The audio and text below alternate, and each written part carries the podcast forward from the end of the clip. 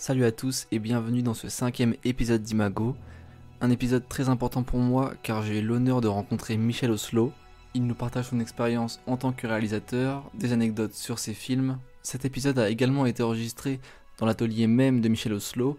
Vous aurez donc la chance de voir les croquis originaux, les recherches, les décors qui ont servi à la réalisation de ces films. J'espère que l'épisode vous plaira. Bonne écoute.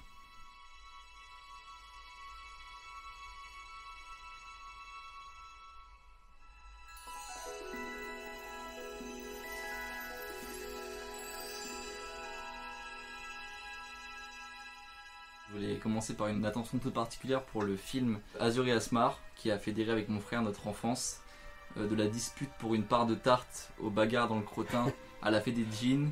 Euh, on connaissait les dialogues par cœur. Et euh, vos belles images nous imprègnent toujours. Et en tant que, jeune dessinateur, je, je sens un profond en fait, héritage de votre travail. je sens que votre, votre trait, vos images vont imprégner ma façon de dessiner. Donc pour ça, merci beaucoup. Bon, Alors pour débuter cet entretien, j'ai regardé écouté pas mal d'interviews de, vous. Et il y a un élément qui revient souvent, c'est euh, l'Égypte, cette passion pour l'Égypte qui vous a marqué euh, dès l'enfance. oui, mais mon aspiration, elle vient du monde entier et de l'histoire.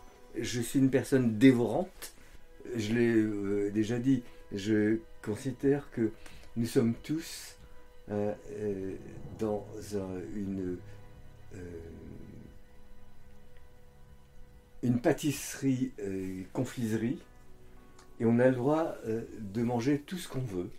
Et moi, je veux tout manger, enfin tout goûter. J'ai accès à tout avec les livres, les bibliothèques municipales où j'ai retrouvé le chemin parce qu'il y en a une magnifique près de chez moi depuis pas longtemps. Avec Internet, on a accès à tout et, tout m'intéresse, tout, euh, tout m'inspire.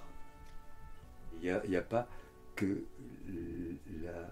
l'Égypte, mais c'est vrai que la première année de mes études secondaires, euh, j'ai découvert en, cours d'histoire l'Égypte et ça m'a euh, séduit pour toujours parce que c'est beau tout de suite, on n'a pas besoin d'explication.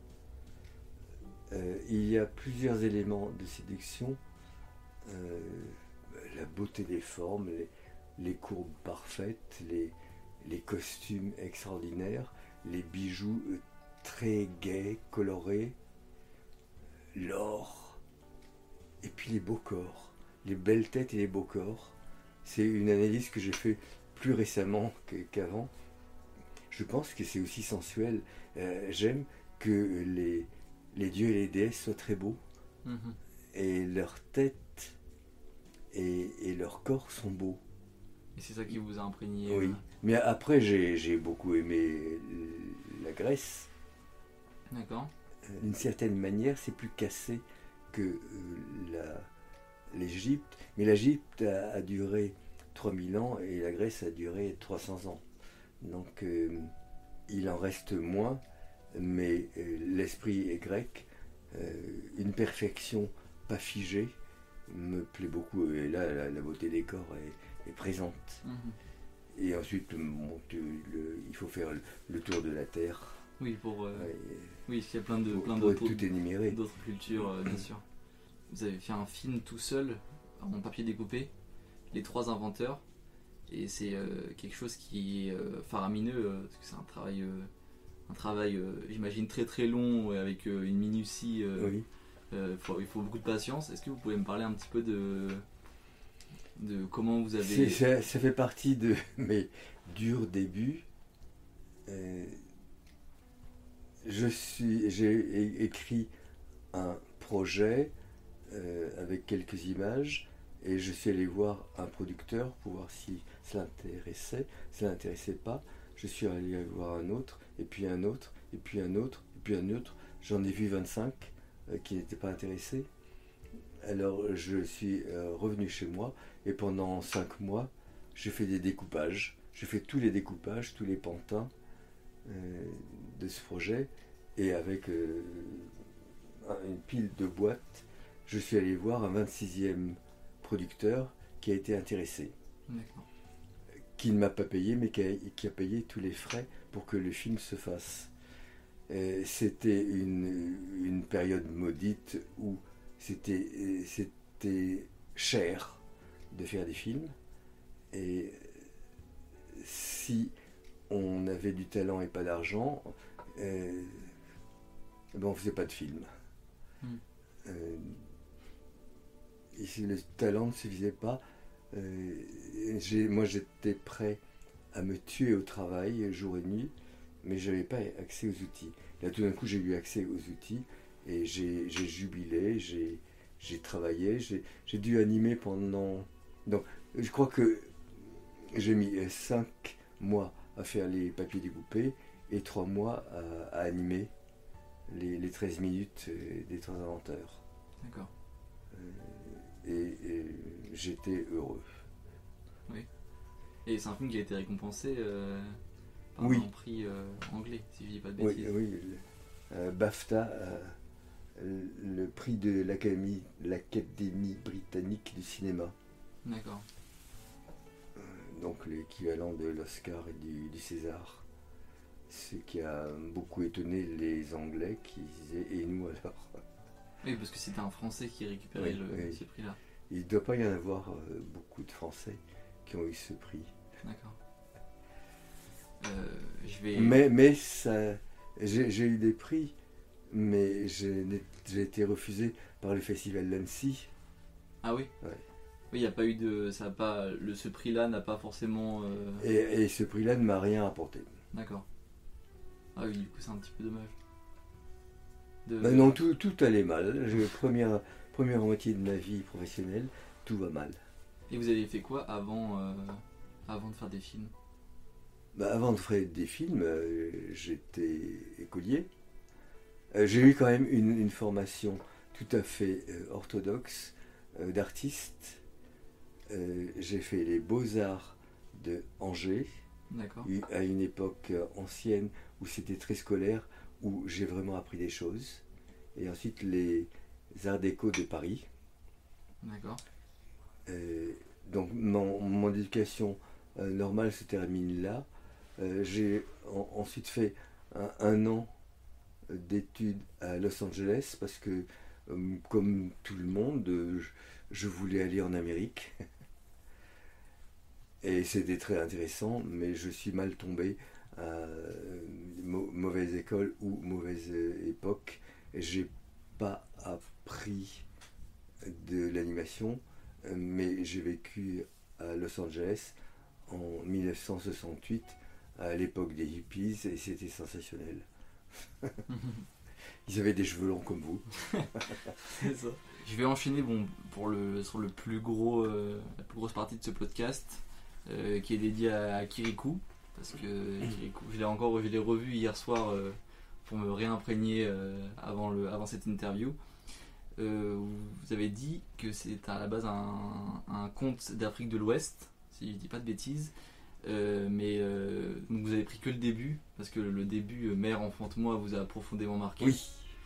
Et, et, donc je voulais savoir si, dans un premier temps, vous pouvez me parler du conte original, et après euh, ce que vous en avez fait, euh, comment, comment il vous a touché, etc. Non, il, faut savoir que mon école primaire s'est déroulée à Conakry, euh, en Guinée, avec les grandes vacances sur la côte d'Azur.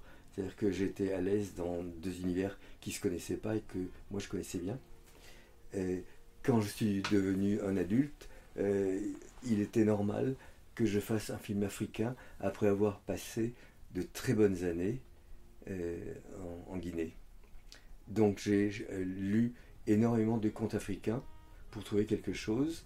Euh, les contes africains, comme les autres, en général, sont pas bons.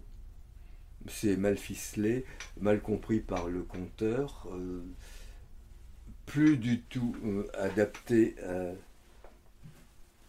à, notre intérêt et notre notre psychologie. Euh, souvent, euh, ça rappelle euh, d'autres contes qu'on a déjà vus, lus mille fois. Tout le monde copie sur tout le monde. Et il y en a un, ah, j'ai sauté au plafond, ou j'étais électrisé, ou je ne sais, pas quoi. Mais mère, enfant, tout moi, euh, je l'avais jamais rencontré. Alors, une note dans le livre disait euh, il y a des, histoires similaires dans d'autres pays d'Afrique, mais j'étais jamais tombé dessus. C'est vraiment un début euh, magnifique et ça débute un petit peu avant le début. Euh, l'autre élément qui m'a séduit, c'est la mère qui ne panique pas. Mhm. tu veux être libre, vas-y. oui, c'est ça.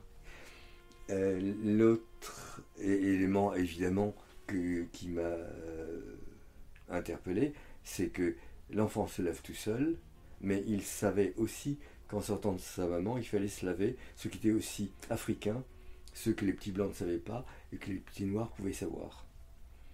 Euh, ensuite, ce petit enfant qui se lave tout seul, il jaillit de la calebasse et il court aider un adulte à combattre une sorcière. Tout ça, c'était sensationnel. Euh, je l'ai gardé. Euh, je, me suis dit, là-dessus, je peux construire. C'est un, départ magnifique qui me plaît en tout point.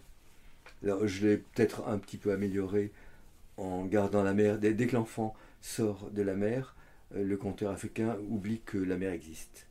Et, moi, elle m'intéressait beaucoup. donc, elle continue à être là la sorcière, je l'ai fait un petit peu plus ogre que dans le conte original, mais enfin, c'est peu de choses. Euh, et là où j'ai changé, c'est deux, grosses erreurs euh, du conteur. Euh, de même qu'il oublie très rapidement la mère, il oublie très, très rapidement l'enfant, et c'est un, grand adulte euh, qui a en plus beaucoup de pouvoir, beaucoup de pouvoir, autant de pouvoir que la sorcière. Ce que je trouvais sans intérêt, et, ce qui est intéressant, c'est le, petit enfant tout nu qui est un adulte et qui arrive. Hmm. Et donc je me suis dit, euh, le conteur a eu tort de ne pas utiliser cet enfant, je le garde jusqu'au bout. Et je le garde tout nu pendant tout le film. C'est aussi un élément africain de mon enfance, on n'a pas honte d'avoir un corps. Oui, c'est. Bah, là, j'allais y venir après, mais. Oui, oui, mais c'est, euh, ça fait partie de. Euh, donc, la séduction de cette histoire. Un petit enfant qui vient de sortir de sa mère, euh, qui n'a pas le temps de mettre une culotte et qui continue comme ça. l'autre erreur, qui n'est pas une erreur parce que c'est comme ça qu'on fait, quand il y a une sorcière, on la tue. Donc le, le héros tue la sorcière. Et je me, tout mon être s'est révolté. Et, je me suis dit, après un tel début, euh, pur et audacieux, on ne peut pas finir aussi moche. Et j'ai essayé d'être euh, aussi pur et audacieux jusqu'au bout. Et, la solution était assez facile. Euh, il ne va pas la tuer, il va l'aimer. Et c'est beaucoup plus intéressant. Mmh, c'est vrai et j'ai rajouté le grand-père pour, euh, au moment où j'en ai besoin, il explique les choses. il les explique, mais pas trop. Euh, on, voit bien qu'il s'est passé des choses terribles. Euh, certains comprennent que c'est un viol collectif, d'autres pas. D'autres savent pas définir, mais sentent que ça va pas. on a demandé à une classe ce qu'on pourrait faire comme jeu vidéo à partir de Kirikou la sorcière. Et ils ont dit euh, retrouver les hommes et les tuer. Donc ils avaient compris le, plus gros. C'est ça, voilà. C'était pas vraiment Caraba. Caraba est plus une victime que. Ah oui, oui. Un petit supplément qui peut être intéressant.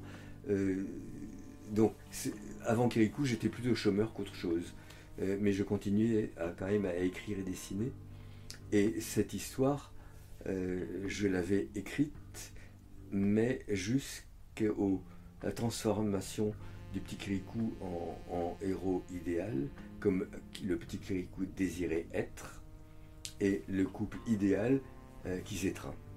Et c'était, c'était la fin euh, de, mon histoire.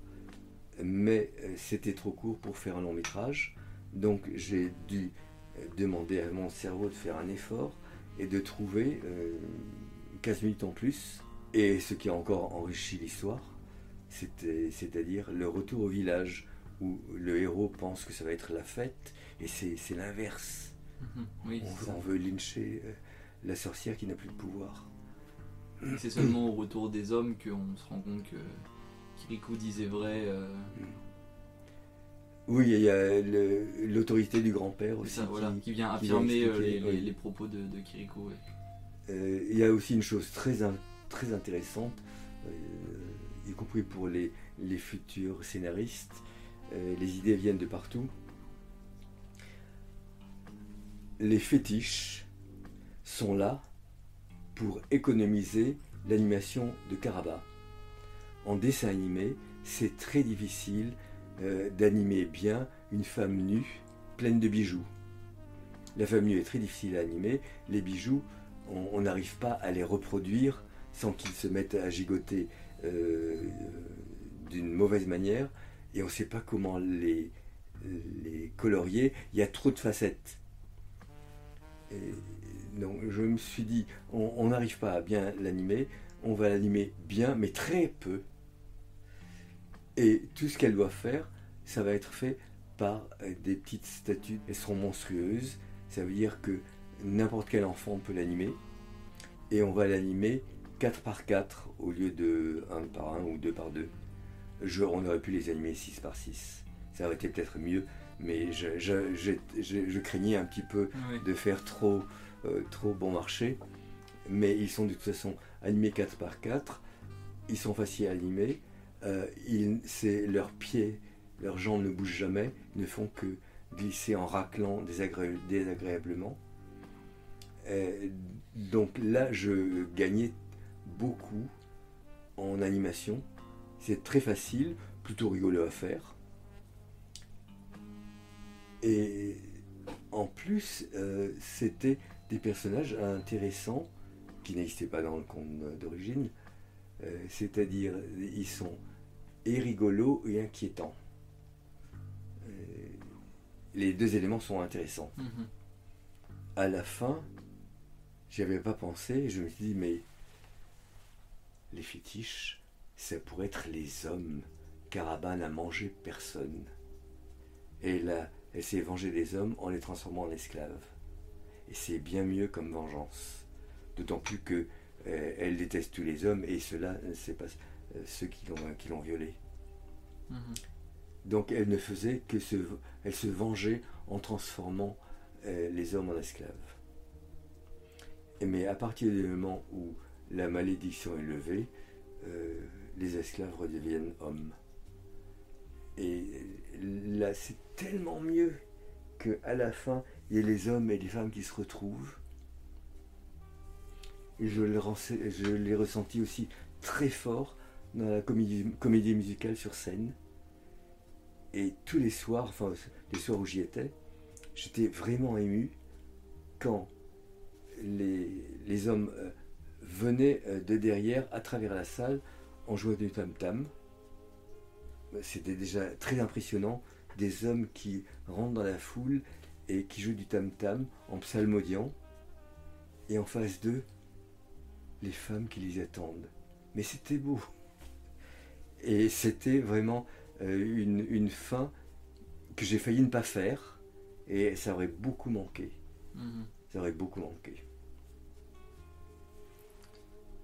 Kirikou a du coup a changé votre vie parce que c'est un film qui a été du coup très compliqué à financer euh, parce que c'était les débuts du, long métrage en- d'animation en France mais ça a profondément euh, du coup voilà après ça tout de suite ça vous a propulsé euh, ça s'est fait au bouche à oreille Alors, le film est terminé, avec bien des difficultés, et il faut le distribuer. Mais aucun distributeur ne veut d'un long métrage d'animation français, parce qu'on sait que ça va être un bide. Tout ce qu'on a fait auparavant, avec quelques rares exceptions, euh, ça n'a pas marché. Donc, tout le monde est sûr que ça ne peut pas marcher. Euh, le producteur euh, dit peut-être qu'on arriverait à, à 200 000 entrées. Non, mais je sais bien que c'est un beau rêve. Donc même le producteur n'y croyait pas. Enfin, il disait 200 000 euh, maximum. Et donc il n'y avait pas de, distributeurs dignes de ce nom qui voulaient s'encombrer d'un bide assuré. mais il y a un jeune distributeur, pas de Paris, mais de Lyon, qui m'a dit oui, ça m'intéresse. je n'ai pas d'argent, mais je le prends. Et on va peut-être y arriver avec le bouche à oreille. Et ce distributeur connaissait le territoire français et a invité euh, des petits cinémas dirigés par des directeurs qui aimaient le cinéma. Il les a donc réunis et leur a dit voilà un, beau film, on n'a pas d'argent pour faire une publicité normale. Ce qu'on peut faire, c'est euh, tenter le bouche à oreille. Ça veut dire qu'il faut avoir du courage. La première semaine, il y aura presque personne dans les salles. Il faut quand même tenir. La deuxième semaine, il y en aura plus, mais pas beaucoup plus. Il faut quand même tenir. Et pour laisser le temps au bouche à oreille de se faire.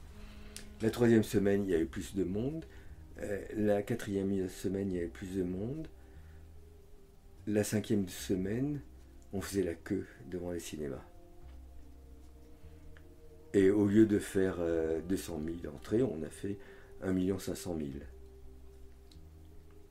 Et c'est, une très belle histoire. Et puis je l'ai vécu euh, en sentant le succès qui arrivait, les, gens qui venaient, qui en parlaient autour, de, euh, autour d'eux. Il y a aussi les journalistes qui sont venus le voir, bien que ce soit un long métrage d'animation français, et qui en ont bien mhm. parlé. Parce qu'au début, la promotion, c'était uniquement des affiches euh, dans les cinémas, c'est ça? Oui, il n'y avait que des affiches dans le cinéma, il n'y avait rien en ville, il n'y avait aucune annonce presse et aucune bande-annonce. Et il n'y a vraiment que le bouche à oreille, c'est-à-dire un pays où il y a des directeurs de salles qui aiment le cinéma et qui, ont, qui sont prêts à prendre des, risques pour, pour sortir une belle chose. Mhm. Et d'un autre côté, euh, des spectateurs il y a des gens qui sont intéressés par le cinéma, même si c'est pas un blockbuster américain. Il y en a. Oui, c'est ça. Euh, ça ce qui change tout. Alors tout le monde me dit ça ne peut plus arriver maintenant, j'en sais rien, mais c'est arrivé. Pour moi, ça pourra arriver de nouveau. Euh, mais c'est une histoire remarquable et, et on a de la chance de vivre dans ce pays. Et par rapport à. Là, on a parlé de, la distribution. Par rapport à la, conception, est-ce qu'il y a eu des, difficultés euh, j'ai notamment noté qu'il y a un storyboarder qui, a, qui avait un petit peu euh, détruit le, film. Euh, ou alors, ou encore France Alors, la, la, chose, c'est que d'abord, c'est Didier Brunner qui m'a dit arrête de perdre ton temps avec la télévision. Je voulais continuer les comptes en silhouette. Euh, écris-moi un long métrage. Je lui ai écrit en une semaine, c'est-à-dire que j'avais besoin des 15 minutes supplémentaires. Euh, je lui ai fait des, modèles et il a dit euh, oui à tout. L'histoire, les modèles, les femmes torse nu comme elles étaient quand j'étais petite. et il y a eu d'autres coproducteurs qui sont arrivés petit à petit et euh, il y avait une partie de ce monde s'inquiétait. Euh, une personne a eu un, coup de foudre négatif pour moi, et petit à petit, euh, tout le monde s'est persuadé que j'étais mauvais à tous les étages. on, a voulu changer le titre trop simple, les dialogues pas assez africains, les modèles pas animables et, le, storyboard absolument débile et pas utilisable.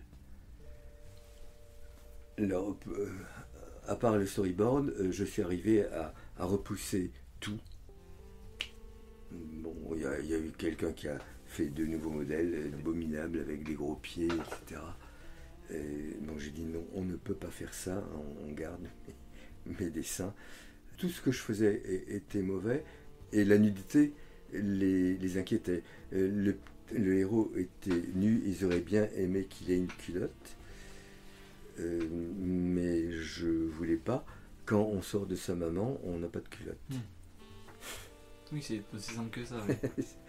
Euh, et quant aux, aux dames torse nu, c'est comme ça que je l'ai vu. Et c'était beau. C'était, il y avait même un côté euh, instruction. On était au courant de la vieillesse et des seins qui tombaient. Ce qu'on ne sait pas en, Europe. Et je me rappelle euh, une de mes collaboratrices principales, euh, en voyant les, les vieilles femmes que j'avais dessinées, elle m'a dit Tu as eu raison de faire ça. Moi, lors de ma première classe de nu aux Beaux-Arts, quand j'ai vu la, femme nue avec les seins tombants, j'ai été horrifié. Personne ne m'avait prévenu. Tandis qu'en Afrique, on sait tout. Mon storyboard était euh, indigent et n'était pas utilisable, donc on a fait venir, euh, en le payant, euh, bien je crois, un, spécialiste du storyboard qui a fait de, très belles images, complètement opposées à ce que je voulais, euh, totalement euh, impossible à animer avec le budget qu'on avait. Il y avait des ombres pro- propres, des ombres portées, il y avait des, des positions de caméra très compliquées, compliquées à dessiner aussi. Mhm.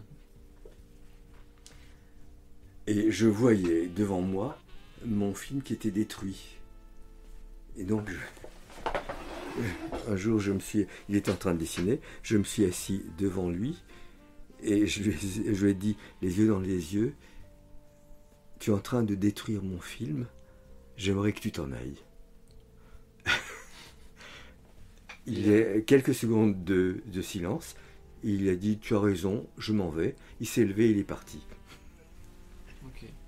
Ouais, assez. euh, assez Et, arriver à dire ça, euh, c'est pas du tout mon genre de dire des, des choses comme ça. Euh, je l'ai dit parce que on, on était en train de détruire ma vie. Mhm. J'évoque aussi à, à ce sujet euh, ma mère qui allaitait mon petit frère sans se cacher, en, en s'attendant à ce qu'on la respecte et on la respectait, que ce soit en Afrique ou, ou en Europe. Et c'était aussi cet élément auquel je pensais. euh, et j'ai connu euh, donc le, pays euh, où, hommes et femmes étaient torse nus, et c'était bien comme ça. Et, j'ai tenu bon jusqu'au jusqu'au bout. À un certain moment, j'ai failli euh, tout arrêter parce que le, le responsable cinéma de la troisième chaîne nous a dit, après avoir vu les deux tiers qui étaient déjà faits et, entendre tout ce que j'avais à dire sur les femmes habillées normalement, elles ont un pagne et, des cheveux, des bijoux, des cheveux bien, bien arrangés, des bijoux, euh, surtout quand Caraba les a pas pris. Et c'est comme ça que ça doit être. Le, un des messages, c'est j'ai connu l'Afrique saine, tranquille, bienfaisante, belle, et il n'est pas question de la changer, et il, est question de transmettre cette beauté physique et morale. L'homme a dit, je comprends très bien euh, vos, euh, vos raisons, euh, les seins, je m'en fous, vous pensez, mes, mes parents sont nudistes. Mais je suis là pour produire des films qui ne restent pas sur une étagère, et vous choisissez. Ou vous arrêtez, ou vous mettez des sous la gorge. Mhm. Et ben, je ne savais pas quoi faire. Parce que euh, c'était la faillite euh, ou de mon projet ou des producteurs. Et, la faillite des producteurs, c'était ma faillite. je montrais une fois de plus qu'un Français ne pouvait pas faire long un, un long métrage d'animation. Et c'est un, un- un hasard, c'est que le responsable a été changé. J'ai pu, à- avec beaucoup de difficulté, trouver le numéro de téléphone du nouveau. Et on a longuement parlé au téléphone et il a fini par me dire euh, faites le film comme vous voulez. Et j'ai envoyé un message au, au, producteur en disant voilà, c'est fait, ne me demandez plus rien, je fais le film comme je le veux. Donc j'ai reçu des, des retours très désagréables, mais j'ai j'ai fait totalement le film comme je voulais, Mhm. et y compris des, un, un luxe intéressant, enregistrer les dialogues avec d'excellents francophones, mais avec un petit accent africain, enregistré à Dakar, ce qui donne une très belle couleur au, au dialogue, et euh, de la musique euh, en Afrique avec Youssou N'Dour, enregistré à Dakar aussi, alors qu'on me disait euh, le public n'aime pas les accents, il faudra sous-titrer, et la musique n'a pas de couleur, euh, on, on aurait, ça serait mieux fait à Paris. Moi, mais j'ai obtenu ça. Et d'ailleurs, Youssou N'Dour, euh, vous avez tenu à ce que ça- la musique soit réalisée avec des instruments, Oui. euh, des oui, traditionnels. et non. Il, il me disait, mais je suis un, un compositeur contemporain, j'ai besoin d'ordinateurs et, et, bon, et de guitare électrique ou je ne sais quoi. Et j'ai aussi insisté, non, on fait un, un, un conte africain traditionnel, euh, très africain. Mhm. D'accord. Et, il y avait un défi supplémentaire. J'ai demandé une musique africaine, mais, mais sans tam-tam, parce que les hommes n'étaient pas là.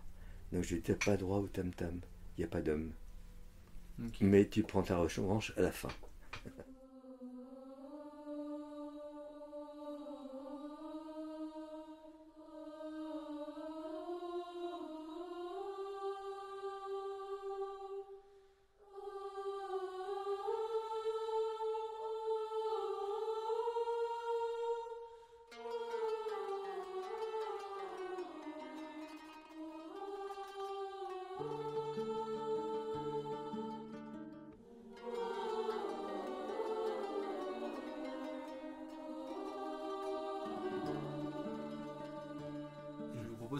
parle de Azur et Asmar une dizaine de minutes. Oui. Et je m'étais noté euh, que c'était un film qui était important euh, dans mon enfance et qui a marqué, je pense, beaucoup d'enfance. Quel a été le, le- le déclencheur de, de ce nouveau film euh, avec le numérique? Euh, Mais Le numérique, c'est venu oui, automatiquement parce que je, tout d'un coup, j'avais accès aux outils et j'ai voulu goûter à tous les outils. hein, et je me suis dit, il faut, euh, se mettre à, à la 3D. Et, et ça s'est très bien passé, il n'y a aucun problème. Mais euh, l'histoire est venue d'une manière très austère. J'ai voulu une histoire qui, me tienne autant au cœur que, euh, Kirikou. Et je me suis dit, qu'est-ce qui me tient au cœur, aux tripes en ce moment C'est l'hostilité quotidienne en France. Tous ces gens qui s'entendent pas et qui devraient s'entendre. Euh, alors j'ai mis un, le projecteur sur toutes les différences imaginables, euh, hommes, femmes, euh, vieux, jeunes, euh, installés, émigrés, euh, chrétiens, musulmans. Et c'est le point de départ, c'est ici et maintenant l'hostilité quotidienne. Et c'est très, c'est pas rigolo comme sujet, mais je suis arrivé à en faire un conte de fées. Mhm. J'avais euh, d'une part euh, le désir de faire une chose euh, qui me tient aux tripes et qui est très importante euh, pour tous les pays. D'autre part, j'avais bien l'intention de faire parallèlement un enchantement. Je désirais enchanter les gens. C'est de- deux choses un peu différentes que j'ai mis ensemble. Et petit à petit, j'ai trouvé l'histoire. Euh, C'était. euh, bon, j'ai pensé évidemment aux, chrétiens, aux musulmans, aux, installés et aux émigrés. Euh, les émigrés en France, pour une majorité d'émigrés en France, viennent du Maghreb. Donc je me suis dit, je vais passer, faire quelque chose au Maghreb. Je préférais le faire en Perse parce que c'est euh, c'est une grande civilisation, mais je suis français les sont, euh, sont maghrébins. Euh, mais je suis conscient de l'existence d'une culture qu'on a oubliée, l'islam quand il était brillant et ouvert. Donc je vais en parler. Donc il y avait le nord et le sud, la Méditerranée entre. Donc j'ai pris un représentant pour le nord, en présentant pour le sud, euh, très classique, le, euh, le, nord euh, blond aux yeux bleus, le sud, sud cheveux noirs aux, yeux noirs. Puis petit à petit, j'ai construit, construit les choses. J'ai pensé aux, aux éléments féeriques, j'ai pensé aux très beaux décors, ce qui est facile. Tout est en place dans le Maghreb et en Andalousie. Puisque je parle de l'islam et des émigrés, j'ai pris une vraie euh, langue, l'arabe, et je ne l'ai pas sous-titré euh, pour qu'on sente ce que c'est que d'être émigré et de ne pas comprendre. Pour qu'on comprenne aussi que quelquefois on comprend, dès, dès que le dialogue est bilingue, on, on- on bouche les, les vides. Mhm. Donc, euh, mais quelquefois, euh, je fais en sorte qu'on ne comprenne pas. Bien sûr. Et c'est une bonne idée euh, du point de vue dramatique. Euh, voilà, c'est il se passe quelque chose avec la langue. Alors j'ai, euh, nous avons, parce que c'est pas moi qui cherche l'argent, nous avons obtenu un, un budget suffisant pour faire un film. C'est la première et dernière fois que ça que ça m'arrivait. Ceci pour ça qu'il est, qu'il est magnifique. J'avais de quoi le faire. Ça, voilà, bah, là, je m'étais noté, il y a un, un travail, les, les décors de Kirikou sont beaux, mais ceux de Azur et Asmar ont, ont particulièrement marqué parce qu'il y a une, il y a une richesse, euh, c'est super coloré, c'est, euh, on va dans le détail, dans la minutie. euh, et d'ailleurs, que- quelles ont été les recherches de ces décors-là pour les influ- Est-ce qu'il y a eu des influences de, de peintres, de, de photos non, non, bah, l'influence c'est la réalité. C'est ça, voilà. Euh, c'est tous les livres euh, et aussi toujours Internet euh, sur le Maghreb et l'Andalousie. Et j'ai rajouté quand même, euh, mine de rien, un peu de Perse parce qu'on ne fait pas mieux. La- le palais de la fée des djinns, c'est la mosquée bleue d'Istanbul, mais je l'ai tout recarrelé avec des carreaux de Perse. C'est plus raffiné. Kirikou, ça a été un petit peu, ça a été un petit peu chaotique entre les producteurs et les storyboarders. Comment ça s'est passé à Azur et Asmar Après euh, Kirikou, euh, j'ai décidé de, coprire- euh, de produire moi-même le début. C'est-à-dire, bon, j'ai écrit de mon côté comme d'habitude, et j'ai engagé huit personnes euh, sur ma cassette, installées ici. Je, je décroche les portes et je les mets sur des tréteaux, et ça fait des tables. Je mets le, sofa ailleurs. Et on a fait un layout à l'ancienne, chaque plan sur un format A3, euh, crayon sur papier, avec de très beaux dessins, euh, d'après mon storyboard.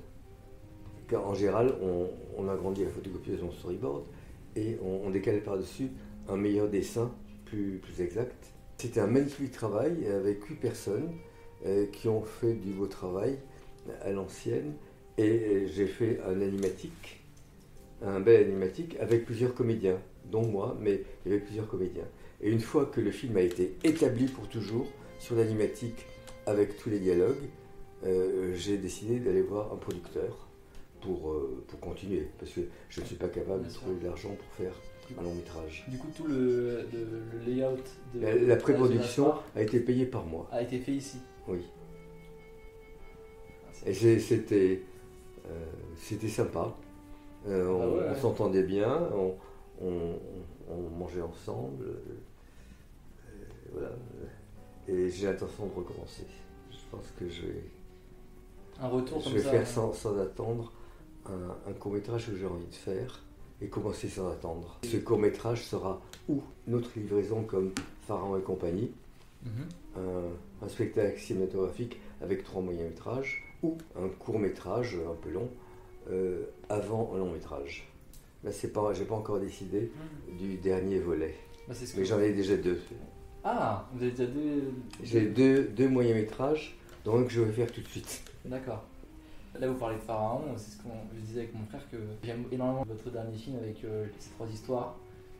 Mais j'avoue avoir une préférence pour Pharaon et, euh, et Pharaon, euh, j'aurais presque aimé le voir en long métrage à lui tout seul. Oui. Il y aurait eu plein Mais, de. mais je pense que les- les- c'est une bonne durée pour ne pas émousser l'émerveillement. Je, je ressens très fort les, les durées idéales d'une histoire. Chaque histoire a une durée à elle pour être bien d'aplomb, chanter juste, euh, arriver au bon moment là où il faut. Mais, euh, et puis ça, ça, c'est très bien. Chacun a son favori et, et les trois y ont droit. C'est ça. Et ça me plaît beaucoup. Et il y en a qui trouvent que c'est ennuyeux, Pharaon. Ouais, bah non. Alors moi je suis dans une non, musique les- qui m'enchante. C'est ça, voilà, bah, rien, que, rien que de voir les dieux. euh, J'ai trouvé un moyen de montrer les dieux auxquels je ne crois pas. C'est ça, voilà. Et j'avais envie de montrer ces dieux parce qu'ils sont si beaux. Bah ouais, ouais. Bon, là, Azure Aspa, on en a pas mal parlé. Et vous avez fait tellement de tellement de, de films et de courts-métrages que on Et peut pas tout aborder pour, pour malheureusement. revenir à Azur Asmar, il a fait pour les Maghrébins ce qu'il a fait pour les Africains. Rendre euh, l'honneur, les dignités, le prestige, Mhm. la noblesse. Vous aviez eu des retours euh, Ah oui, oui. oh. Non, tout, tout, tout maghrébin me, me parle avec émotion du film. Ah, c'est génial ça. Ah bah oui, oui. C'est fou. Et là, je suis allé à, à Beyrouth dernièrement. Et ben, on reparle sans arrêt de, de Azur et Asmar. Est-ce que vous connaissez la, la fin que des écoliers de Beyrouth ont fait? Non Ils ont fait une fin Alors maintenant, dans la belle collection léguée par euh, Georges hein, je crois que vous avez tout, toutes ces collections, vous avez tellement de DVD, il y a le DVD qui s'appelle Les Trésors cachés de Michel Oslo. Et on a montré là euh, tous les petits films que j'avais fait avant Kirikou. Parce que j'existais un petit peu Bien avant sûr. Kirikou. Ça, c'est une très bonne idée. Ils auraient tous disparu. Et euh, il y avait euh, deux choses que je ne pouvais pas placer dans mes souvenirs. Euh, je venais de faire un, vidéoclip pour, euh, Björk, alors je l'ai mis, un court métrage de plus. Et puis euh, j'ai montré l'avenir, c'était pas du tout avant Kirikou, c'était bien après. Euh, des enfants, une, une professeure a demandé à ses élèves d'écrire une suite à Azur et Asmar. Et ils ont écrit plusieurs, plusieurs suites. Et euh, bon, elle est arrivée à me joindre, je l'ai reçue, etc. Ça m'a touché. Et ces, enfants ont pensé à quelque chose euh, qui est en fait le, le pardon complet. Et ça se passait au moment où ils risquaient leur vie en allant à l'école, parce que c'était une période des voitures piégées. Les bombes, on sait très bien quel quartier est visé. Les voitures piégées, on ne sait pas. Et au moment où, j'ai écrit au directeur de l'école, euh, le directeur de l'école venait d'en- de- d'envoyer des messages à ses élèves pour dire ne venez, ne venez plus, c'est trop dangereux. Euh, mais il a envoyé une photocopie de ma lettre à tout le monde, Oh, une lettre illustrée. C'était impossible de faire une suite Azure Asmar dans la technique Azure Asmar, elle est trop chère. Euh, Mais je voulais absolument le faire. C'était pas montrable, c'était 10 minutes qu'on ne peut pas comprendre si on n'a pas vu Azure Asmar, mais qui ne peuvent pas être collés à Azure Asmar, c'est pas fait pour ça. D'accord. Et donc, euh, c'est pas possible de le tourner. Je l'ai tourné, mais en animatique, noir et blanc, et ça marche. Et le- pour la distribution, ben, je l'ai mis sur dans le DVD. Des souvenirs de Michel Oslo, et ça, c'était le futur, avec les, les enfants. J'ai demandé aux comédiens s'ils voulaient bien revenir gratuitement pour les enfants de Beyrouth, ils ont dit oui. Euh, J'ai demandé à Gabriel Yaret s'il pouvait refaire gratuitement une musique pour les écoliers de Beyrouth, il a dit oui. Le producteur a trouvé des arrangements pour que ce soit pas cher. Moi, évidemment, je ne me suis pas fait payer. Et on a fait un petit truc euh, très émouvant. D'accord. Ça, ça s'appelle L'invité aux noces, et c'est dans ce DVD.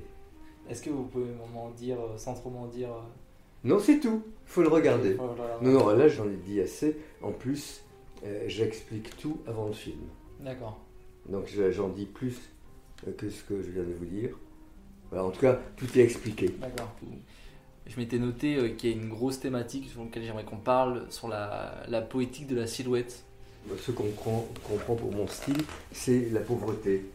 Et ce que j'ai fait en papier, que j'ai aimé, hein, je l'ai fait en papier parce que j'avais pas l'argent pour faire autre chose. Et la silhouette noire, c'est.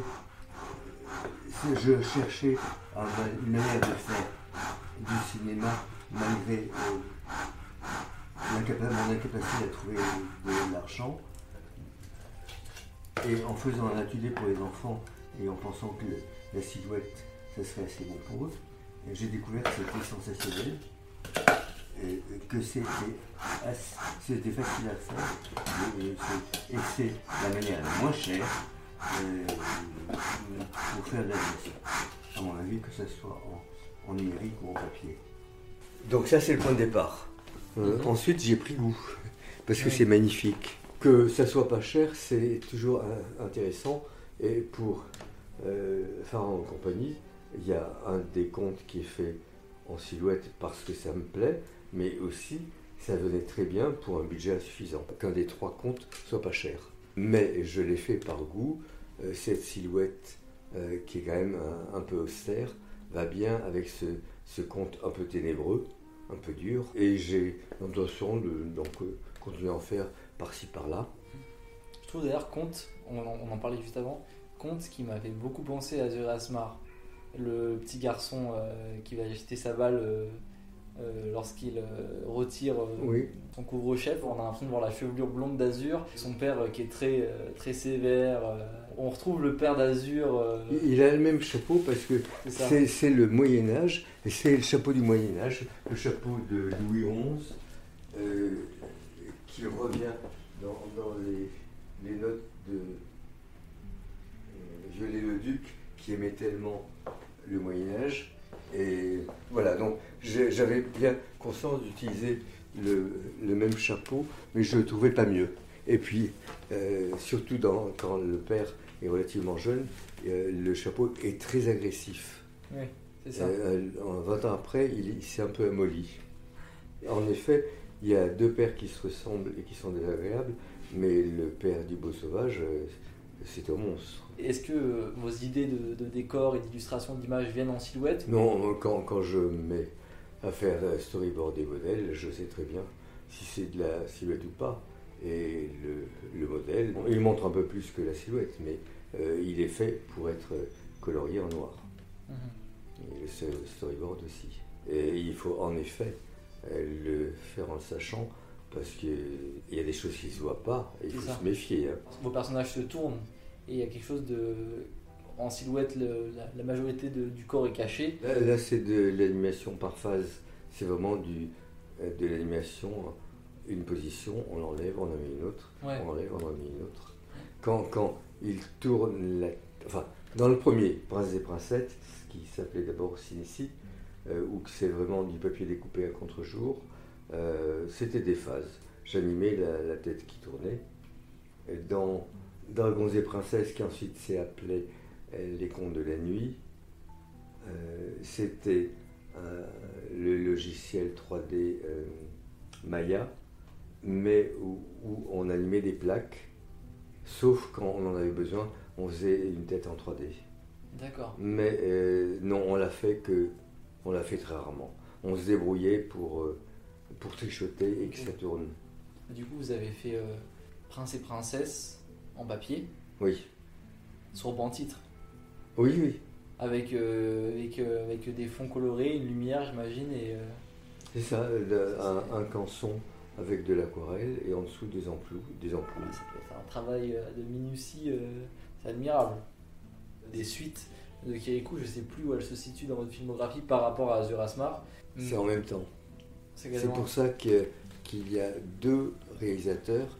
Il y a Bénédicte Galup qui travaille avec moi depuis le début, depuis D'accord. Prince et Princesse. Et parce que j'ai eu l'occasion de faire les deux. Et j'ai fait les deux. Euh, D'abord, quand on m'a dit tu vas faire un un Kirikou 2, j'ai haussé les épaules. Et puis, euh, euh, au bout d'un moment, quand je voyais que hausser les épaules ne, ne suivait pas, euh, je disais non, je ne mange pas de ce pain-là. Il n'y aura pas de Kirikou 2. D'autant plus que c'était impossible euh, de faire une suite, parce qu'à la fin, Kirikou est habillé, grand et marié. Qu'est-ce qui vous a. Ah ben, c'est la demande. Et Ki- Kirikou, c'est pas un succès, c'est de l'amour. Et ça continue. On continue, euh, continue à faire des déclarations d'amour pour, pour Kirikou, hein, et un peu partout euh, dans le monde. Je pensais en, en faire qu'un. Euh, à partir du moment où j'ai dit oui, euh, j'étais tout à fait d'accord et, et j'étais heureux de retrouver Kirikou et c'est un vrai Kirikou.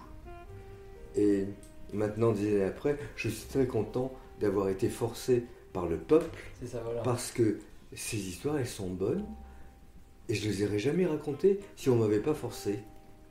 Et puis après ce- cette fausse suite à Kirikou, à Kirikou, la, la demande a continué. Et j'ai fini par en faire un, deuxième deuxième, c'est ça. euh, dont je suis content aussi. C'est au beau milieu du film, euh, euh, Kirikou et la sorcière. Euh, Il y a une sorcière, on n'a pas encore rencontré le grand-père, on ne sait pas que ce n'est pas une vraie sorcière, mais on sent bien que c'est une femme intéressante, que Kirikou est intéressée, et, et on sent qu'elle a, euh, qu'il se passe quelque chose en elle. Et la, la dernière histoire de Kirikou, les hommes et les femmes, euh, au lieu de faire taire le village, elle se met à chanter avec le village, sans quitter le pas de sa porte mais elle chante et c'est une très belle fin. C'est-à-dire que tout le village toutes les calebasses et tous les et toutes les râpes à manioc jouent en mettant la, la même musique. Et, euh, et par exemple, pour le Kirikou et les bêtes sauvages, euh, Mais on me demande un, un un 4 Kirikou 4. Ah oui, oui. Et ça, vous, et ça C'est- hors de question c'est... Non, il faut, faut que je fasse autre chose. Moi, je suis content d'avoir fait ces, ces trois moyens métrages. 3, ça sonne bien, je trouve. Euh, ça sonne bien dans, dans les contes, c'est c'est un, un, euh, un chiffre qui satisfait. C'est ça, voilà. Deux, c'est trop symétrique. 4, c'est Euh, on commence à en avoir marre. C'est ça. On a compris le, le système. Pour Kirikou et les bêtes sauvages, euh, le personnage de Kirikou est inspiré d'un conte africain. Oui, Et donc pour la suite, ces trois histoires avec euh, la hyène, euh, la balade sur la girafe oui. et Kirikou Potier, c'est des histoires, Non, ça, c'est complètement inventé. bien sûr. Il n'y a, aucune liaison avec des contes traditionnels. Et, et j'ai là des gens qui m'aident à trouver des histoires parce que j'étais à sec. J'avais dit tout ce que je voulais avec Kiriko et la sorcière et j'ai demandé des scénarios à droite et à gauche en disant que j'allais quand même tout refaire. Donc euh, le chiffre est exact. On m'envoie euh, 50 scénarios, je trouve 5 idées. Ok. Et ces idées, je les maltraite comme dans, pour les contes traditionnels. J'oublie le conte d'origine, je garde ce qui m'a touché. Je prenais le- le- la matière qui me plaisait et j'en faisais ce que je voulais. Il me semble que Kirikou, les hommes et les femmes, il est animé en 3D.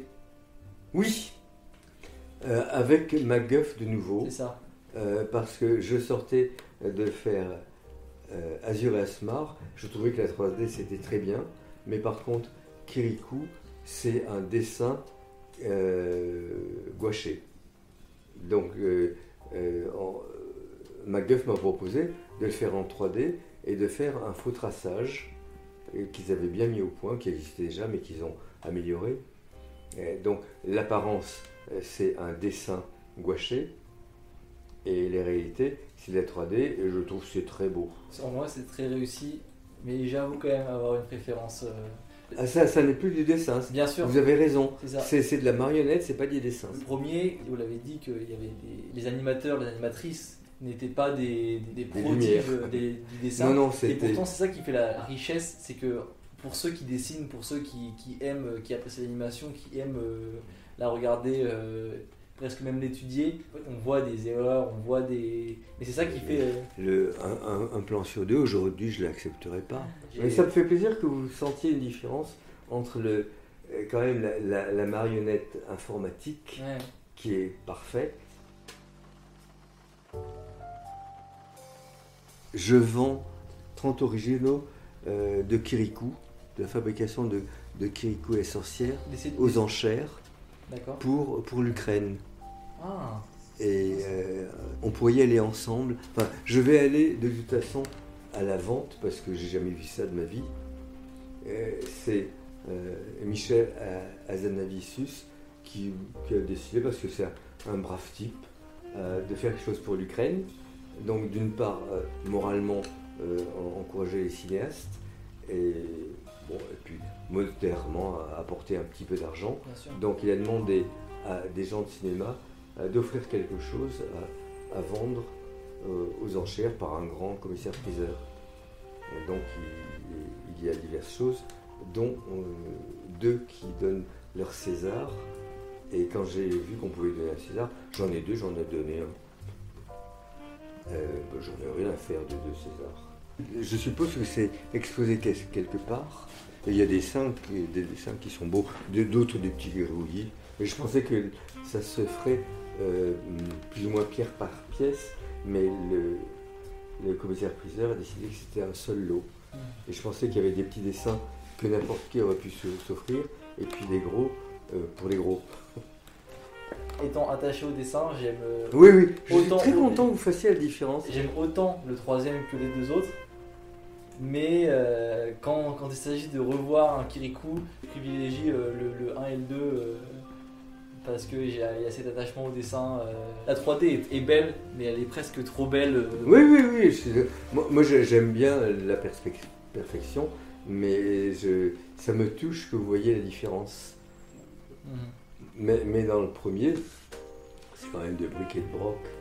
Euh, le, grand-père en prend un coup, de temps en temps il n'a plus de nez, euh, souvent il se gonfle, il se dégonfle suivant qu'il fasse. Ah, euh, qui coup un, un, poignard, puis il n'y en a plus, puis il y en a un. C'est pareil, mais en vrai. Et ça, ça, ça se voit pas. Oui, c'est ça. C'est ça. Dans, dans euh, le beau sauvage, quand il est beau sauvage, il a un joli bracelet de feuilles sur l'avant-bras. Et dans le film, quelquefois il l'a, quelquefois il ne l'a pas. Toute l'équipe l'a vu 50 fois, personne ne l'a vu. Ça. Et je l'ai découvert dans le livre où ça se voit plus. Que tu tournes la page et puis il n'y a plus rien. Pour le livre, ça me vexe et je et, j'assume très bien pour le, le film parce que je ne l'ai pas vu et je, continue à ne pas le voir si je ne fais pas attention. Mhm. Parce que l'histoire nous touche et on regarde le visage du, beau sauvage et pas son, son avant-bras. Bon, il y aura sûrement des enfants qui le repéreront. par exemple, dans La princesse des roses, le prince des beignets, à la fin, il y a la caravane de chameaux et on arrive aux au princes et princesses magnifiquement habillés. Euh, il y a un, flou de déplacement mal géré. Et par deux fois, un, petit enfant m'a dit Pourquoi ils sont flous à la fin, les chameaux? Et Donc j'envisage d'interdire ces projections aux enfants. Hein, c'est intolérable.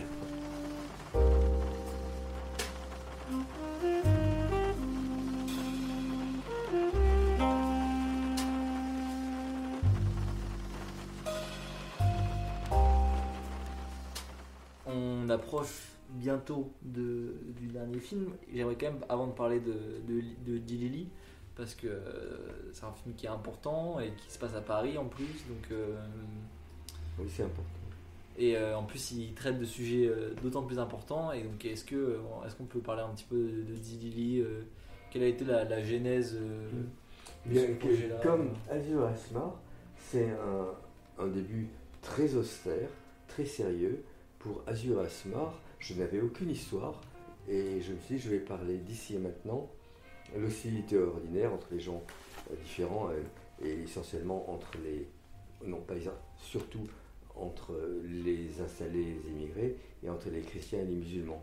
C'est ça le point de départ, très austère. Pour euh, Dili à Paris, le point de départ, c'est les horreurs qu'on fait aux femmes. c'est plus grave que tout, et on n'en parle pas assez. On, il y a plus de morts euh, parce qu'on est une femme que de morts par les guerres. il y a plus de morts que par les guerres. Tellement la suite est horrible. Ça se passe dans tous les pays du monde. Il y a des pays où c'est particulièrement atroce. Euh, il faut absolument en parler. C'est la chose la plus grave.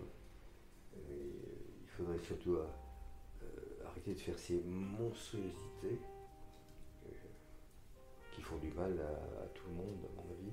Donc le, sujet, c'était- ça. C'était pas, pas, euh, pas réjouissant. Et il y avait un autre projet, euh, on me le disait depuis longtemps, euh, bah, tu pourrais pas faire un jour un film qui se passe à Paris Et je me disais, ce serait une bonne, une bonne idée, parce que Paris, c'est un des endroits intéressants du globe. Mais je et pour moi, c'était deux, deux films séparés.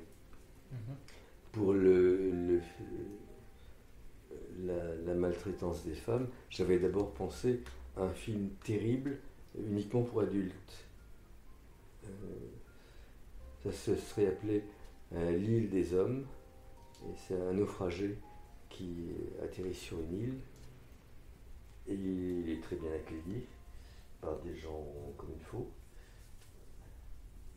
Et puis euh, il, dit c'est curieux, c'est un pays sans femmes.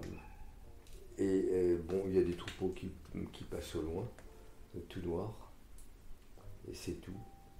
Et puis il dit, et sur le moment il dit, mais, mais il n'y a pas de femme ici Non, pas de femme, vous êtes assis sur une. Donc il découvre qu'il est assis sur une femme à quatre pattes. Mais femme à quatre pattes, ben, comme, dans le film. Et petit à petit, il découvre toutes les horreurs qui se passent autour de ces femmes, qui sont des. Bon, des sortes de bêtes. Il y a des troupeaux, elles travaillent, elles, euh, sont toujours à quatre pattes, euh, sous un, tissu noir. Et il y a des résistances secrètes. Et quand on découvre, euh, et elle s'appelle quatre pattes, elle s'appelle pas femme, quand on découvre euh, une quatre pattes qui essaie de se mettre dans ses, euh, sur ses pattes arrière, bon, elle, est fouettée, et si elle récidive, elle est tuée.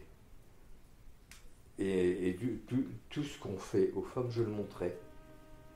Et avec une histoire par derrière, qui est la principale, c'est la résistance euh, très très secrète, avec le, le naufragé qui les aide euh, très très secrètement. Euh, donc c'était un, un scénario intéressant, mais c'était dégueulasse à faire. Ouais, c'est pas. Dégueulasse à faire. J'avais pas envie de, Mhm. de fabriquer ça. Et puis j'ai à certains moments eu l'idée de marier les deux projets et ça se mariait bien.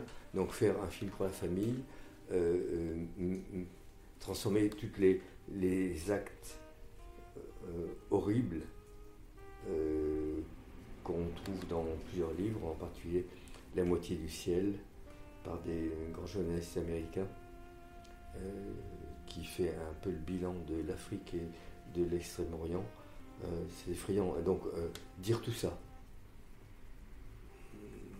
c'est juste un symbole pour montrer les femmes déjà à quatre pattes, c'est, euh, c'est une bonne idée sur laquelle on s'assoit, et les, les filles qu'on, éduque à obéir et, à marcher à quatre pattes. Euh, d'un côté, et de l'autre, la civilisation occidentale dans ses bons côtés.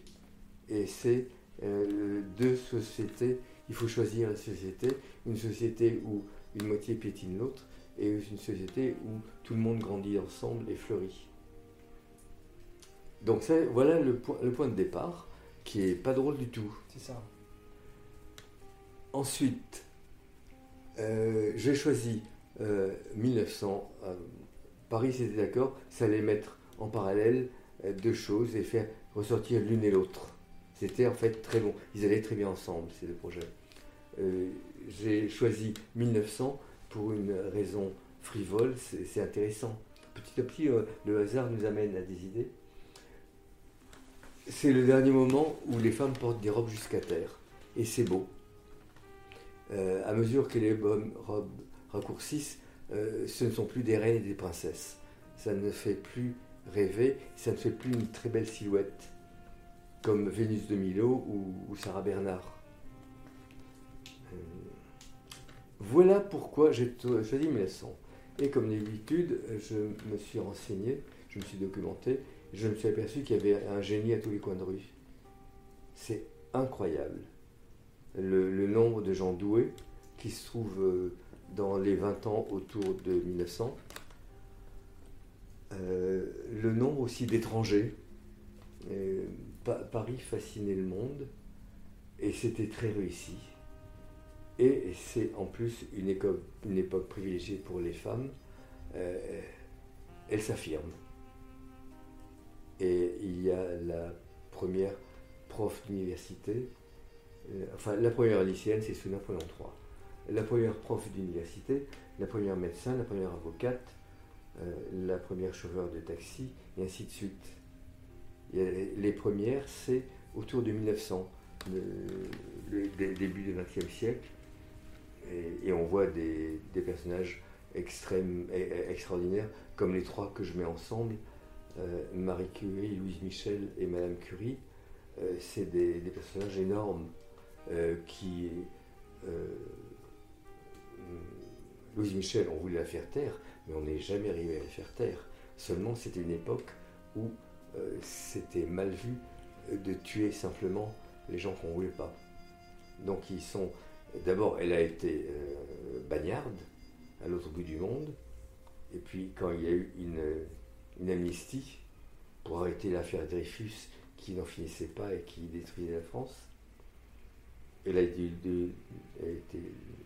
est revenue et personne n'a pu lui fermer la bouche. Elle a continué à faire des conférences incendiaires jusqu'à la fin de sa vie. Euh, on ne l'a jamais fait plier. Euh, Madame Curie, c'est un, des grands scientifiques euh, de, la science. Euh, Elle a, travaillé, travaillé, elle était dévouée à la science, passionnée, elle a trouvé l'amour, elle est venue euh, en France parce que dans son pays, les femmes n'avaient pas droit à l'éducation. Mais tout ça, ça a atterré beaucoup de gens. Et ces trois personnages, je les ai mis ensemble parce que je les aimais bien, en me disant, je fais du dessin animé, je fais ce que je veux. Je veux qu'elles se rencontrent. Et ce qui est beau, c'est que, en fait, elles se rencontraient. Et je ne le savais pas. Je suis tombé sur une lettre de, Sarah Ber- de Louise Michel à Sarah Bernard, disant euh, Ma chère Sarah, je n'ai pas pu passer hier vous faire une bise parce que je partais pour Londres. C'est-à-dire que cette pestiférée était reçue dans la demeure de Sarah Bernard qui n'avait peur de rien, même du candidaton même des autorités.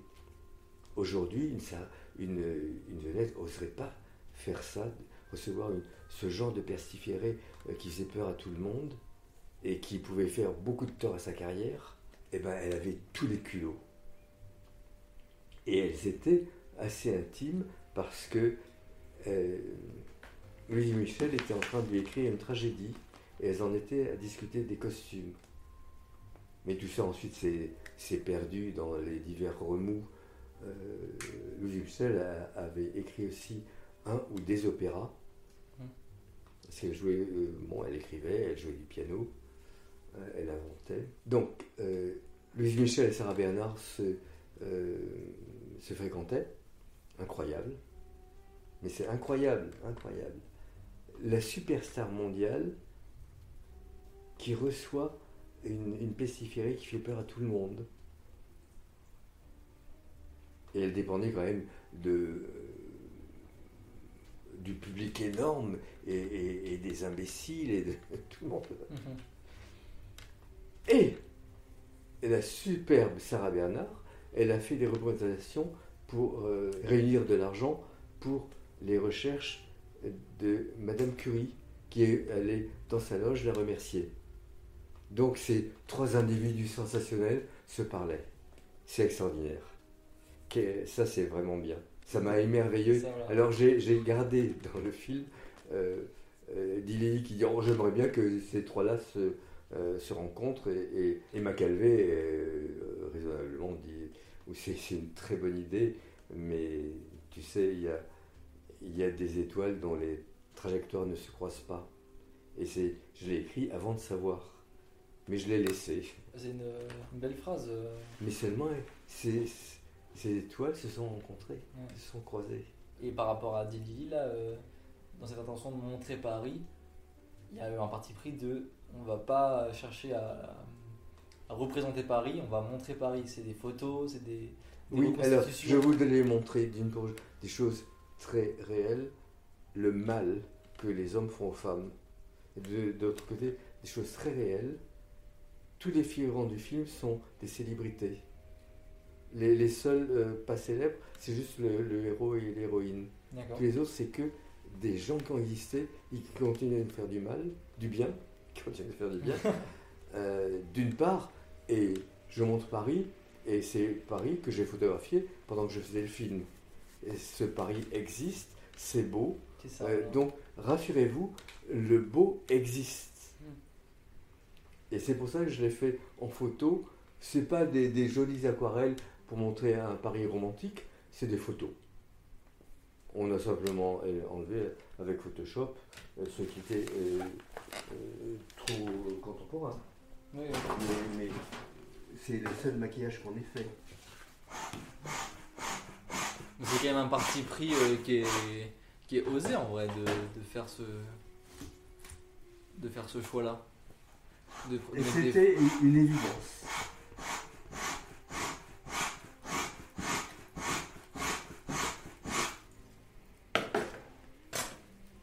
Si ça vous va, il y a, il y a, on va passer à votre, à votre dernier film parce que j'ai aussi, euh, j'aimerais aussi du coup que vous me parliez de, si vous pouvez m'en parler un, un petit peu sans trop m'en dire Oui. de, de ce qui se passe encore après. Euh, Alors, le, euh, Lily a été lourd à porter avec cette histoire, avec exceptionnellement des choses qui se passent mal dans le tournage. Des, des gens pas à leur place sans qu'on me le dise. Et ça- tout a été lourd. euh, le fait aussi que ça n'ait pas eu le succès escompté. Mais je pense que ça continuera à tourner. Parce que c'est. Paris, c'est increvable. Et hélas, le- euh, le- la malfaisance est continue.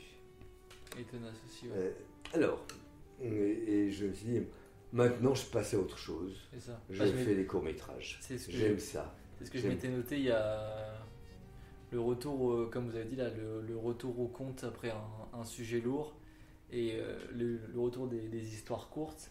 Je veux passer au court métrage, euh, faire des choses plus légères. Euh, Je suis bien conscient de, des longueurs des histoires. Il y a des histoires courtes, des histoires moyennes, des histoires longues. Elles ont une, une vraie durée. Et si on fait plus long que leur longueur, euh, c'est de l'eau dans le vin. Euh, si on fait plus court que leur bonne longueur, on coupe des bras et des jambes. Et l'animation se prête très bien à des durées courtes parce que c'est très concentré et très euh, maîtrisé. Donc tout ça, c'est en faveur euh, du court et moyen métrage. C'est la première fois que je faisais des moyens métrages d'ailleurs. Euh, L'autre côté, euh, c'est des gens comme vous ou un, peu plus âgés, les premiers enfants de Kirikou, qui viennent me remercier. Et ils sont tous, c'est des remerciements. ils ont du mal à, me parler. Des femmes se mettent à pleurer. Et ça continue. Là, je, je viens d'Aix. C'était incroyable. Une salle euh, remplie de jeunes. Les, distributeurs ne savent pas que mes, mes films, c'est pour tout le monde. Ils pensent toujours euh, film pour la famille. Là, il n'y avait que, que de la jeunesse. euh, entre, je sais pas, entre 20 et 30 ans. Donc ça, je l'ai éprouvé. Je me suis dit, mais je dois continuer à faire des histoires courtes. Parce que le Prince et Princesses, on m'en parle beaucoup. C'est des, euh, des choses qui ont aidé les gens à pousser, qui les ont passionnés, qui, qu'ils gardent dans leur esprit. Vraiment, ouais. Et, et je me dis, mais j'ai le, j'ai le devoir de faire d'autres courts-métrages. D'une part, je pense que euh, les courts-métrages, c'est aussi intéressant que les longs. Et d'autre part, euh, il y a tout ce retour euh, qui m'estomaque, qui montre que je dois en faire d'autres. Voilà, donc j'en ai fait trois, et chacun vient d'une manière différente. Le premier, c'est euh, le musée du Louvre qui m'est tombé dessus. Je ne m'y attendais pas. Le président directeur m'a demandé si on pouvait faire quelque chose ensemble. J'ai dit, j'aimerais bien, mais je vois vraiment pas ce que je peux faire avec le Louvre, malgré mon envie. Et puis, euh, pendant la discussion, il a parlé du, euh, de l'exposition qui est en train de se constituer. Et c'était un choc chimique énorme. Euh, deux choses qui, qui sont moi. Euh, la fascination euh, de l'Égypte antique. De l'autre côté, l'Afrique noire. Euh, et l'Afrique noire, c'est mon école primaire. Et j'ai dit, si vous voulez, je vous fais un petit dessin animé. J'ai écrit une chose d'après l'exposition, une stèle du songe où un roi couchite, nord du Soudan, raconte sa vie. Non, il raconte hein, d'abord un songe où il rêve qu'il part à la conquête de l'Égypte et quand il se réveille, il y va. Et il fait la conquête. Donc j'ai utilisé ce. J'ai remplacé le songe par une jeune fille. Et c'est elle qui dit Allez, vas-y. et, euh, mais j'ai respecté tout le périple.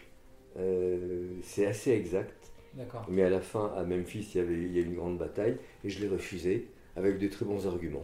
C'est ça, bien Je sûr. veux être votre roi, je ne vais pas vous tuer. Ah, J'ai aussi beaucoup de... Oui, mais je l'ai déjà dit, j'ai eu pla- plaisir à faire intervenir les, les dieux. Je ne trouvais pas d'histoire où les dieux interviennent, puis là je l'ai trouvé. Ils foutent rien, mais ils sont, ils sont là. Et par rapport à la...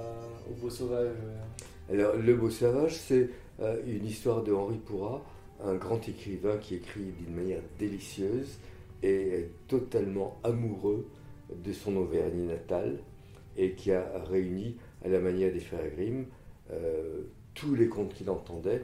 Euh, je crois qu'il avait aussi des, problèmes de santé. Il devait être resté à la montagne et il participait, il faisait parler les gens, participait aux, aux veillées et je crois qu'il en a réuni, je sais pas, un millier. Euh, Et on, s'y sent, c'est vraiment, vraiment agréable. On sent qu'on est à la veillée. Et tout c'est- bien écrit, mais avec un, un parfum de, euh, de feu, feu de bois. mhm. Et euh, donc je lis systématiquement des contes pour amorcer ma pompe. Et à- au Beau Sauvage, j'ai gardé le titre, j'ai mis une marque-page où il y a écrit Affaires. Et c'est euh, peut-être euh, de tout- toutes mes histoires, celle qui, euh, qui est le plus fidèle à l'histoire d'inspiration. D'accord. Et la, et la dernière. euh, Et la dernière, j'ai voulu m'amuser. Bon, j'en ai marre de, de tout ce qui est sérieux. mhm. Et alors, il y a quand même un point de départ historique, euh, un point de, de départ plastique. Les costumes ottomans sont extraordinaires. Et j'avais envie de faire un film avec des costumes ottomans. Et plus les, palais, Topkapi et, et ceux du 18e, 19e, qui sont extraordinaires. Ça, c'est la partie historique. Mais pour le reste, je fais ce que je veux. Je jongle avec des, trucs euh, faits 100 fois, les amoureux euh, qui se retrouvent en secret, etc. Et puis petit à petit, j'arrive à une certaine libération des deux héros qui voient bien qu'être une potiche au fond d'un palais, c'est pas intéressant. Ouais. Ils peuvent faire autre chose. La princesse des confitures, Oui.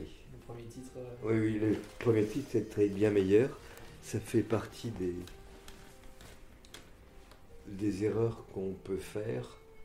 Mais j'ai dû vous le dire, hein, les c'est distributeurs me disaient les confitures c'est dangereux. Pour On va croire que c'est que pour les enfants, mais princesse ça fait minable dans le titre. C'est pas mieux. Et je préfère euh, le premier titre à euh, Pharaon, le sauvage et la princesse. Euh, depuis le début, je, dis, je me disais, je ne dois pas mettre le mot princesse dans le titre. Je peux en, en- en mettre plein dans l'histoire, mais je les traite comme je veux. Mhm. Mais le mot princesse dans le titre, il faut pas. Et j'ai pas su trouver autre chose à proposer aux, aux distributeurs. Hum, Voilà, donc euh, c'est pas, grave, c'est pas un bon titre. On a du mal à, à le, à le retenir. C'est pas mon titre. C'est pas ça qui va faire Oui, un mauvais a priori sur le film. Et euh, Mais enfin, il a quand même l'avantage d'indiquer qu'il y a trois choses. c'est ça, voilà.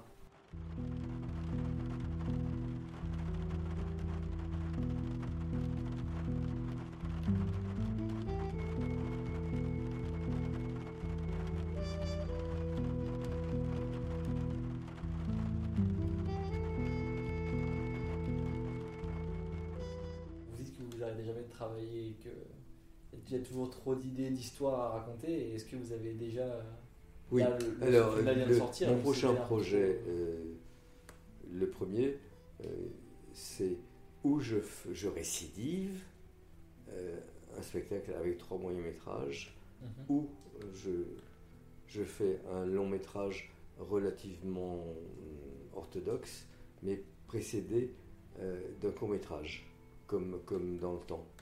Court métrage et long métrage. Donc on, mettra sur l'affiche euh, en gros le long métrage pour qu'il n'y ait qu'un titre, puis un, petit sous-titre, ouverture du rideau. Donc c'est ou les trois à égalité, ou je laisse tomber un des deux que j'ai déjà écrit et, je garde Fantagiro. Euh, si euh, c'est Fantagiro, Fantagiro, c'est le A euh, avec un accent dessus, mais pas l'accent qu'on peut mettre sur, sur le clavier français. C'est l'autre. Ça vient de quel. euh, Ça, ça vient justement d'un recueil comme l'Auvergnat. euh, Italo Calvino, grand, grand auteur italien, a réuni aussi euh, une grande quantité de contes traditionnels D'accord. que je suis en train de lire. Et il y a un conte que j'ai déjà transformé dans un, un petit truc à moi. Ah. Insolent, très beau. Ça s'appelle le, le Quattrocento à, à Florence. Très raffiné.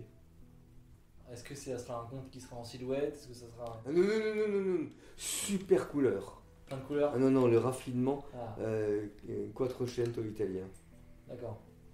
Des costumes d'hommes extraordinaires.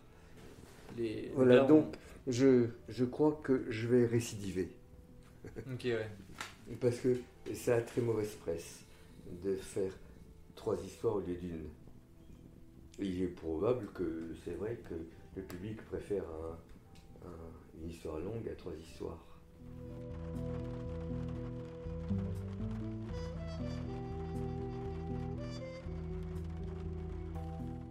Est-ce que vous auriez un conseil à donner pour un jeune créateur euh, Parce que je pense qu'il y a plein de, de jeunes dessinateurs, de jeunes réalisateurs euh, de films. Et il faut déjà euh, donner une constatation, c'est mieux qu'avant.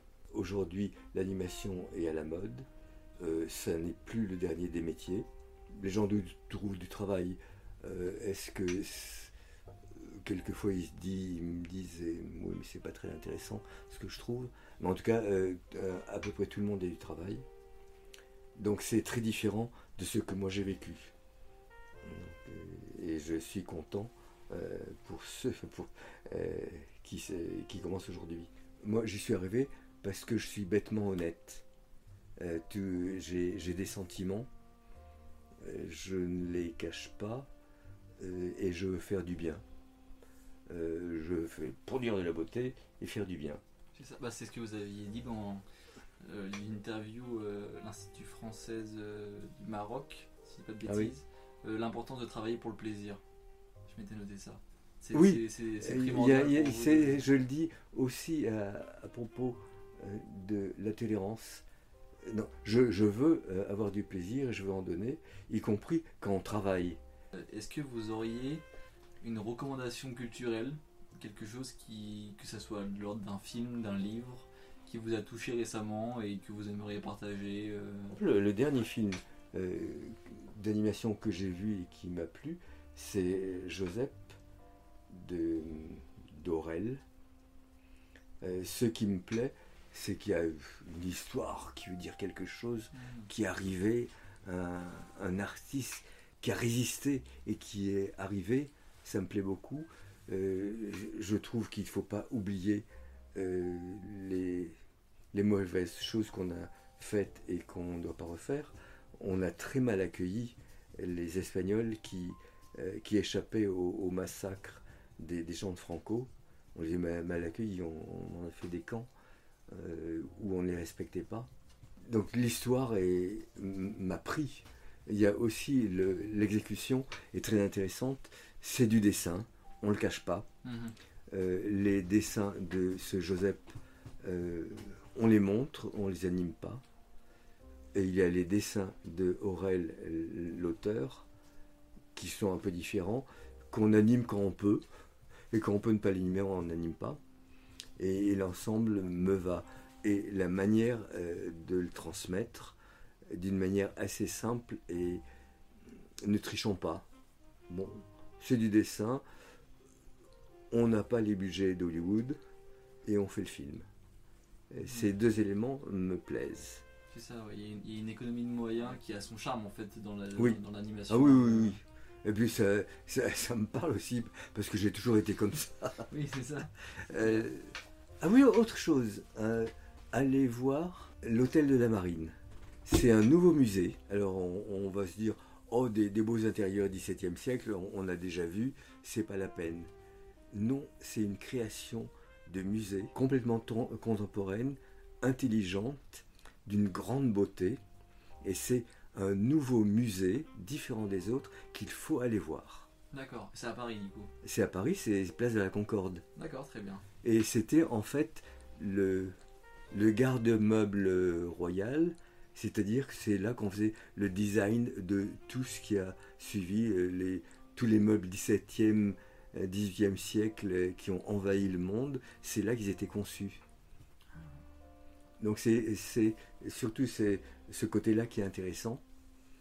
Et à la fin de la, visite, de la visite qui est très bien organisée, il y a aussi un, un musée de très belles choses euh, prêtées par un, un des hommes du, du pétrole euh, avec du goût.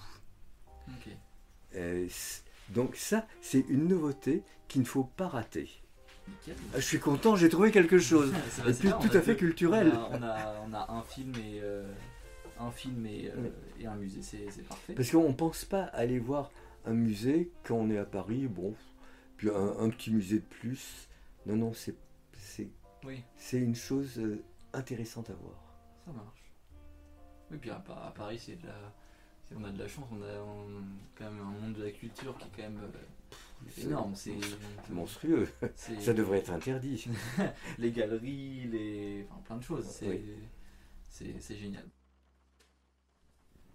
Eh bien, merci Michel Oslo de, d'avoir, de vous être prêté au, au jeu de, d'Imago. C'est un petit projet, donc c'est ça qui est aussi émouvant, c'est que c'est un projet qui, qui a peu, de, peu d'audience, que j'essaie de faire grandir au fur et à mesure des invités. Donc merci beaucoup d'a- d'avoir accepté euh, et d'avoir, euh, d'avoir conquis ce petit enfant euh, qui était émerveillé devant Kirikou euh, à l'époque. C'était un plaisir.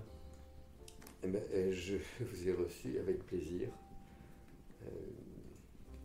Ben, ça fait partie des beautés de, de mon métier. Des gens qui aiment mon travail et qui me rencontrent et que je rencontre.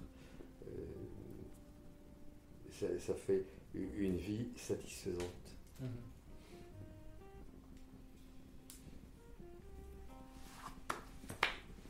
Merci beaucoup.